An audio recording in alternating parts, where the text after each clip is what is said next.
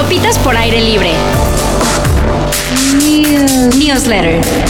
El majadero caso del presunto desvío millonario en el que está involucrada la presentadora de TV Inés Gómez Montt va agarrando formita. Tengo un pinche calendario. Ahora sí le va a hablar a mi abogado. Van a Ayer se emitió una orden de aprehensión no contra uno ni dos presuntos tranzas, sino contra diez varios de ellos exfuncionarios y algunos todavía en funciones, como es el caso de Jorge Arnaldo Nava, quien era fiscal de la zona norte en Chihuahua. Era, porque en cuanto se supo de la orden de aprehensión en su contra, fue separado del cargo.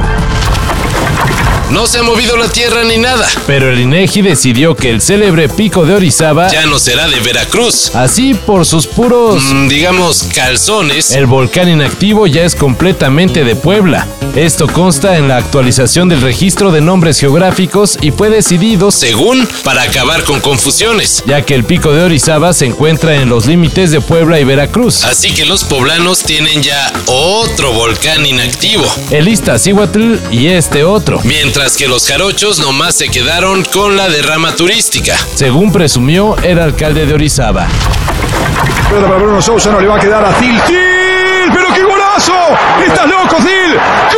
Y en más cosas raras de este mundo, ayer el Real Madrid fue derrotado por el desconocido Sheriff Tiraspol. De la Liga de Moldavia. Dos partidos seguidos entre el empate del Villarreal o de hoy, me cago en... No me quiero calentar, pero que... ¿Por qué habrá pasado estos?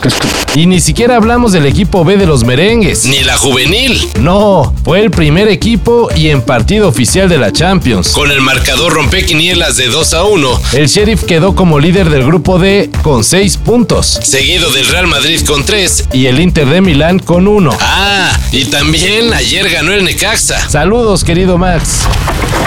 ¿Ya se está llenando la agenda de conciertos para el 2022? Bueno, apunten otro.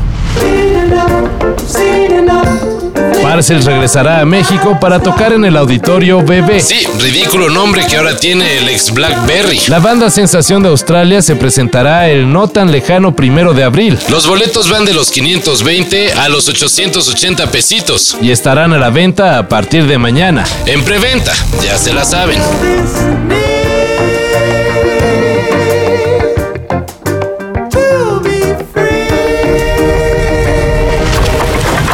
Moderno el Tesla. Pero hay que recordar que todavía no es submarino. Junto a mí, a bordo están los que navegar amarán. De ejemplo está la unidad que se quedó varada en la inundación que se reportó la noche del martes en un bajo puente de periférico. El Tesla era tripulado por un cliente de la empresa Bit que, por cierto, luego de quejarse de que su viaje acabó bajo las aguas, solo recibió una compensación de 30 pesitos. Pues pa'l micro, ¿no?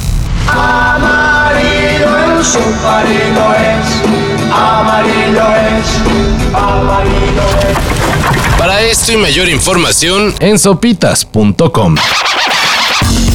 Información de una manera diferente. Conducido por